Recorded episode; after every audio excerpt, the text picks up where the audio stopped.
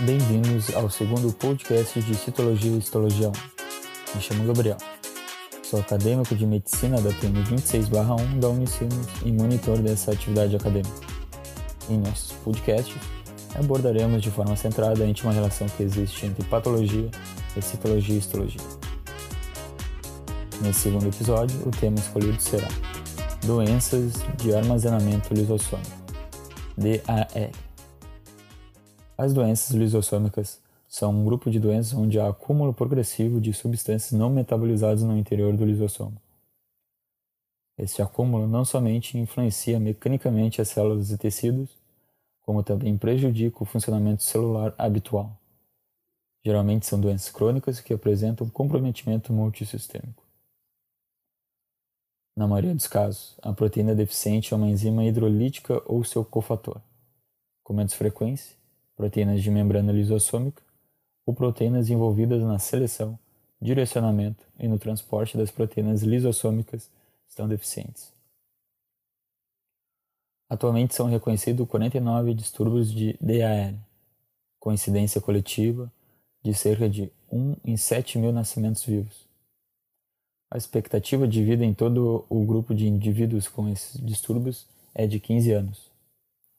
As DALs mais comuns em crianças são, em primeiro, doença de Gaucher. Segundo, síndrome de Handler. Terceiro, síndrome de Hunter. Quarto, doença de Pompe. Exploraremos a doença de Gaucher. Trata-se de uma doença autossômica recessiva, definida pela presença de dois alelos mutantes para o gene da beta-glicosidase ácida, beta-GA, uma hidrolase lisossômica localizada na região Q21 do cromossomo. A deficiência de atividade dessa enzima leva ao acúmulo de grandes quantidades de glicosilceramida, um glicolipídio, nos lisossomos das células de linhagem dos macrófagos, as chamadas células de Gaucher, que podem ser encontradas na medula óssea, fígado, baço e entre outro, outros órgãos. Esse acúmulo perturba e inibe o funcionamento normal desses órgãos e tecidos, o que pode causar danos irreparáveis.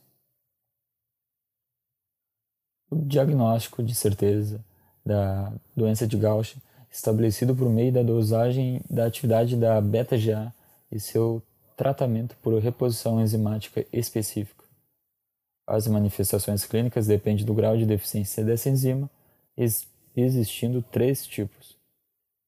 A principal diferença entre os três fenótipos é a presença e a progressão de complicações neurológicas, além dos sintomas que podem aparecer na infância. Seu prognóstico pode variar de benigno a extremamente grave, de acordo com o subtipo de apresentação. Sendo assim, identificamos a importância da integridade do lisossomos que necessitamos para termos uma plena homeostase em nosso organismo. Portanto, entraremos na seara do funcionamento dos lisossomos em condições normais.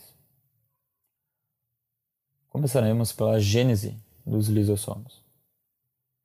Os lisossomos são organelas cujas membranas têm origem nos saclos da face trans do complexo de Golgi, principalmente de suas margens, ou na TGN, enquanto suas enzimas hidrolíticas são sintetizadas no retículo endoplasmático rugoso e adicionadas de açúcares marcadores nas cisternas do complexo de Golgi. Após a secreção da vesícula no citoplasma, ocorre bombeamento de prótons para o seu interior, acidificando e ativando suas enzimas. Este lisossomo que contém apenas enzimas no seu interior é denominado lisossomo primário. Quando associado a algum endossomo tardio ou outro vacúolo para digestão, juntos formam o chamado lisossomo secundário. O lisossomo terciário é dito aquele que, possuindo apenas resíduos não digeridos no processo de digestão, encontrará dois destinos possíveis: a exocitose, seu conteúdo para o meio extracelular, ou cavidade com que a célula possa ter contato, processo esse chamado plasmocitose, ou será armazenado no citoplasma até a morte da célula. As enzimas hidrolíticas são proteases, nucleases, glicosidases, lipase e fosfolipase, tendo atividade enzimática máxima em torno do pH de 5. Como já falado, esse pH é proveniente da, do bombeamento de prótons para o seu interior. A membrana lisossômica dispõe de uma estrutura fosfolipídica que contém colesterol e um lipídio específico, o ácido lisobifosfatídico. Proteínas estruturais são classificadas em proteínas de membrana associadas a lisossomos, glicoproteínas da membrana lisossômica e proteínas integrais da membrana lisossômica. Elas são altamente glicosiladas e cobrem quase toda a superfície luminal, protegendo-as da digestão pelas enzimas. Três vias endocíticas entregam material para a digestão intracelular no, nos lisossomos. Primeira via, via fagossomo, da qual são capturadas partículas grandes extracelulares, como bactérias, restos de outras células e outros materiais estranhos. A segunda via chama-se via pinocitose ou endocitose mediada por receptor.